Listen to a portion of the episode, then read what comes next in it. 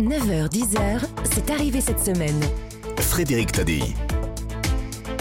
Les soldats français ont un mois pour quitter le Burkina Faso. C'est le porte-parole du gouvernement burkinabé qui l'a annoncé cette semaine. Après la Centrafrique et le Mali, c'est le troisième pays d'Afrique en trois ans dont la France est chassée. Et à chaque fois, c'est la Russie qui la remplace. La milice Wagner est désormais présente dans 18 États africains d'après la Fondation pour la recherche stratégique. Alors comment expliquer une telle débâcle? Rémi Carayol, bonjour. Bonjour. Vous êtes journaliste, vous publiez à la découverte Le Mirage sahélien. C'est sous-titré La France en guerre en Afrique. Serval, Barkhane et après. Alors, euh, je répète ma question, comment expliquer une telle débâcle? Trois pays où la France est présente depuis plus d'un siècle nous virent en trois ans. Vous parlez d'une claque. Hein oui, bah, euh, en fait, dans, votre question, il y a une des, explications, c'est-à-dire que la France euh, est présente dans ces pays depuis plus d'un siècle, c'est l'ancienne puissance coloniale, et on sait que cette histoire n'a toujours pas été digérée de part et d'autre de la Méditerranée, qui plus est dans un contexte de tension, de conflit, où l'armée française a joué un rôle ces dernières années dans ces pays, et où ce rôle n'a pas forcément toujours été bien perçu, en tout cas depuis quelque temps, il est de plus en plus mal perçu par une partie des populations de ces pays. En effet, cela fait dix ans exactement, hein, depuis janvier 2013, que la France mène une guerre au Sahel contre le terrorisme. L'opération Serval lancée par François Hollande a d'abord été un succès, mais dix ans plus tard, on n'a plus de soldats au Mali, on n'en aura bientôt plus au Burkina Faso, on en a encore au Tchad, au Niger et en Côte d'Ivoire. Mais cette guerre, est-ce qu'on peut encore la gagner ou est-ce qu'on l'a déjà perdue? Cette guerre est déjà perdue. Euh, euh, à l'évidence pour tout un tas de, raisons. Euh, de fait, l'opération Barkhane a été stoppée. L'opération Barkhane qui avait succédé à l'opération Serval en 2014 a été arrêtée en novembre par le président Macron. et aujourd'hui, il reste des soldats, mais qui opèrent dans un flou le plus total et on ne sait pas vraiment quelles sont leurs missions. Ils sont encore présents dans plusieurs pays de la région, mais pour l'instant, ils mènent assez peu d'opérations, sauf au Niger. Euh, et de toute manière, c'est ce que j'explique euh, en partie dans le livre, c'est que c'est une guerre de toute manière ingagnable. Autant l'opération Serval avait des missions très précises et l'armée française les a atteintes assez rapidement, en trois mois, autant l'opération Barkhane avait des missions très floues. Il s'agissait de, de limiter euh, l'influence des groupes djihadistes et d'aider les armées sahéliennes à, se, à monter en puissance, comme on dit, et ni l'une ni l'autre de ces missions n'a été accomplie. Au contraire, les djihadistes ne cessent de gagner du terrain depuis des années. Depuis euh, dix ans, euh, quel est le coût humain, financier, diplomatique et politique de cette guerre? Alors, euh, du point de vue français, le coût humain pour l'armée française, il est quand même assez lourd. Il y a 59 soldats euh, qui sont morts sur le terrain. Il y a un nombre indéterminé mais assez important de soldats qui ont été blessés euh, et parfois pour certains très gravement. le coût financier très difficile là aussi là à établir précisément. on sait que durant les dernières années de l'opération Barkhane, cela coûtait à peu près un milliard d'euros par an cette opération. Euh, mais euh, on ne sait pas trop, ce sont des chiffres euh, qui sont donnés dans des rapports parlementaires. On n'a pas précisément le, montant exact de ce que cela a coûté. Surtout, cela a coûté aussi d'un point de vue finalement géopolitique, diplomatique, puisque comme l'armée française n'a pas été en mesure de, de, battre les groupes djihadistes, quelque part, elle a un peu perdu de son crédit et ça participe au désaveu, à l'image dégradée de la France dans cette zone aujourd'hui. Qui sont ces terroristes contre lesquels nous nous battons? Alors moi, j'emploie pas le terme de terroriste parce que effectivement, ils sont, euh, ils, appartiennent à des groupes qui sont liés euh, aux deux groupes euh, djihadistes que l'on connaît, qui sont Al-Qaïda et, l'État islamique. Mais ces groupes djihadistes sahéliens recrutent dans au, niveau des populations locales et sur, surtout sur des enjeux qui sont locaux, voire parfois micro-locaux. Pour beaucoup, ce sont des insurgés qui prennent les armes pour une raison ou pour une, pour une autre, pour euh, des enjeux d'ordre économique, pour euh, euh, une volonté de, de renverser l'ordre établi, que ce soit l'ordre de l'État, mais aussi l'ordre au sein de leur propre communauté. et en fait, beaucoup d'entre eux n'ont pas forcément d'agenda religieux et n'ont pas l'ambition qui est celle de, des groupes djihadistes, finalement, d'imposer leur joug sur l'ensemble des populations. Ce sont beaucoup des gens qui prennent les armes par dépit, par révolte ou parfois même à l'issue d'une mauvaise rencontre. Donc ce, terme de terroriste en, lui-même pose question et il devrait interroger. le problème, c'est que les autorités françaises ne l'interrogent jamais. Elles continuent de les appeler terroristes alors que c'est un peu plus subtil que ça sur le terrain.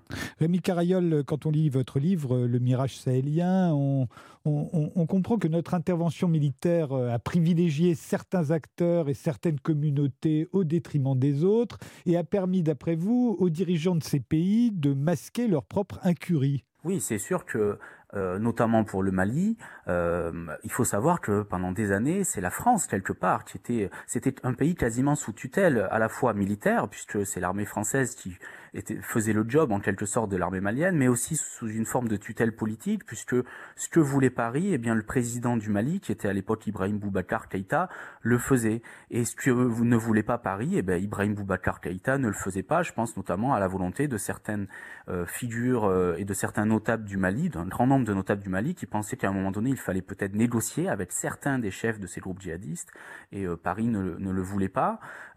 Et, et, tout cela explique en partie aujourd'hui euh, le désaveu euh, de la France dans cette région, et notamment dans ce pays, le Mali, en partie, je dis bien, parce qu'il y a d'autres explications, hein, mais cela, explique parce que euh, les Maliens, au bout d'un moment, se sont dit, mais, tout de même, on a notre propre souveraineté, c'est à nous de décider de ce que l'on doit faire ou pas faire, c'est pas à la France de nous imposer son, agenda et sa, vision, en fait. Ces autres explications, vous allez nous les donner, Rémi Kerayol, mais juste après une pause, on revient sur la France chassée du Mali, puis la France chassée du Burkina Faso. 9h, 10h, c'est arrivé cette semaine. Avec Frédéric Tadei sur Europe 1. Rémi Carayol qui est avec nous ce matin sur Europe 1, euh, journaliste, spécialiste de l'Afrique où vous avez résidé longtemps. Vous publiez euh, à la découverte Le Mirage sahélien, c'est sous-titré La France en guerre en Afrique, euh, Serval, Barkhane et après. Et eh bien justement, on est après. la France a un mois pour sortir ses soldats du Burkina Faso. on a perdu là-bas les, populations locales, hein, aussi bien au Burkina au Mali, euh, en Centrafrique. Euh, comment pourquoi euh, On se souvient des foules en liesse en 2013 au Mali pour accueillir François Hollande.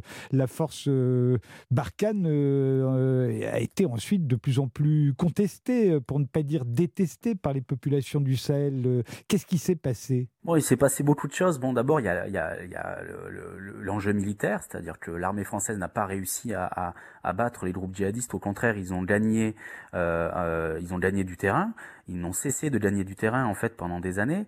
Et il faut savoir que pour, beaucoup de gens euh, au Mali, au Burkina, au Niger ou même ailleurs, ils n'arrivent pas à comprendre qu'une armée euh, prétendument aussi puissante que celle de l'armée française euh, euh, soit incapable de battre des groupes djihadistes qui sont armés de Kalachnikov et qui, qui, se déplacent en moto. Alors c'est plus compliqué que ça. Les groupes djihadistes ont, se sont quand même équipés de mieux en mieux au fil des années. Et puis l'armée française n'est pas omnisciente, contrairement à ce que pense un certain nombre de de, personnes euh, sur, sur le terrain. Mais euh, au-delà de l'enjeu euh, militaire, il y a l'enjeu politique. Comme je l'expliquais tout à l'heure, les Maliens notamment n'ont pas vraiment apprécié au bout d'un moment que la France soit un peu comme chez elle au Mali, l'armée, mais aussi au niveau diplomatique, il y avait une vraie influence de, de, la part de, la France.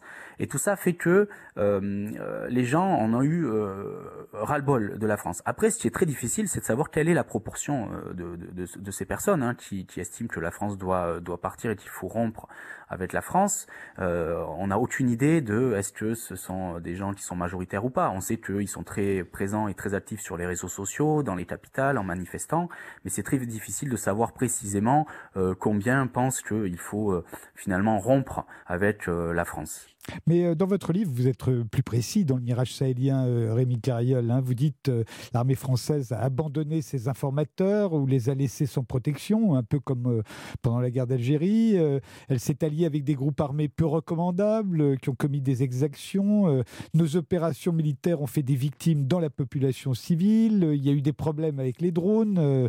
puis le comportement de certains militaires et diplomates français. Bon, il y a toujours des brebis galeuses, mais là aussi, ça a rejailli sur l'ensemble euh, du corps expéditionnaire. Tout à fait, mais finalement, euh, tout, ce que vous évoquez là et que je développe dans mon livre, euh, finalement, je ne crois pas que ça ait tant joué que ça sur sur le rejet que l'on voit aujourd'hui, parce que ce rejet que l'on voit aujourd'hui, il est surtout perceptible dans les capitales, et les capitales finalement sont assez éloignées du théâtre des opérations. Sur le théâtre des opérations, il y a des gens qui estiment qu'ils ont encore besoin de la France, et puis il y a des gens qui ont été déçus par ces comportements. Effectivement, il y a des gens qui ont perdu euh, des membres de leur famille, qui ont été tués par erreur. C'était des civils et ils ont été tués par erreur par l'armée française. Il y a des gens qui avaient coopéré avec l'armée française, des informateurs, des traducteurs, et qui ont été tués par les groupes djihadistes parce qu'ils coopéraient avec l'armée française et leur famille estime qu'ils n'ont pas été suffisamment soutenus euh, par la France. Tout ça a joué, mais finalement à une échelle, à mon avis, minime par rapport à ce qui se joue aujourd'hui, au fait que euh, la présence même de la France, et pas seulement militaire, est aujourd'hui contestée par une partie des populations, notamment des capitales, mais aussi par euh, certains des dirigeants dans des États comme le Mali et maintenant le Burkina Faso. Alors les, les Français invoquent l'influence russe qui diffuserait de fausses informations concernant l'armée française. C'est exact. Le problème de, de, de, des autorités françaises, c'est qu'elles elles, n'expliquent leur euh, la situation actuelle, ce que l'on appelle le sentiment anti-français, elles ne l'expliquent que par cette propagande russe. Il est vrai qu'il y a une propagande russe depuis deux trois ans dans la région qui est assez assez forte, mais euh, cette propagande n'est pas à l'origine en fait du, du de, de l'image dégradée de la France. Euh, moi, j'estime et, beaucoup de, chercheurs de la zone estiment que finalement la Russie ne fait, fait que jeter de l'huile sur le feu. Euh, ce, ce sentiment anti-français euh, était déjà là et euh, par sa propagande, par ses intoxications, notamment sur les réseaux sociaux, euh, via aussi des activistes, la Russie ne fait finalement que intensifier ce, ce phénomène.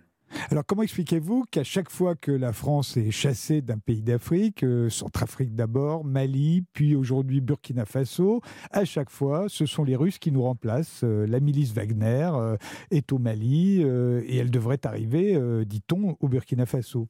Oui, alors sur le Burkina Faso, il faut quand même employer le conditionnel. Pour l'instant, on n'a aucune certitude. Euh, effectivement, euh, on sait qu'il y a des, des, hommes de Wagner qui sont au Burkina pour essayer de contracter quelque chose avec les autorités burkinabées, comme ils l'ont fait euh, il y a un peu plus d'un an au Mali. Mais pour l'instant, il n'y a rien de concret et certaines sources au niveau du Burkina expliquent que c'est pas dans les tuyaux et que eux, ils ont une autre option que celle qui a été employée par le Mali. Eux, ils veulent compter sur les populations. Ils veulent armer quelque part les populations à travers un corps qui s'appelle les volontaires euh, pour la défense de la patrie, euh, plutôt que passer par les mercenaires du groupe Wagner. Donc moi j'emploie le conditionnel. Rien ne démontre aujourd'hui que Wagner euh, enverra des hommes au Burkina Faso. Par contre, il est clair qu'il y a un rapprochement diplomatique aujourd'hui entre la junte au pouvoir au Burkina Faso et la, et, la, Russie. Comment l'expliquer? Il est sûr que la Russie, en fait, essaye de récupérer des positions qui étaient celles de la France et essaye de grappiller sur le précaré français. Ça, c'est sûr. Mais encore une fois, elle, n'arrive. C'est pas elle qui est à l'origine de ce qui se passe. À, l'origine, il y a d'abord une déception, euh, voire euh, une irritation de la part des autorités euh, vis-à-vis de la France. Mais euh, on devrait quand même là se poser des questions. Ça fait plusieurs fois de suite que la même chose arrive.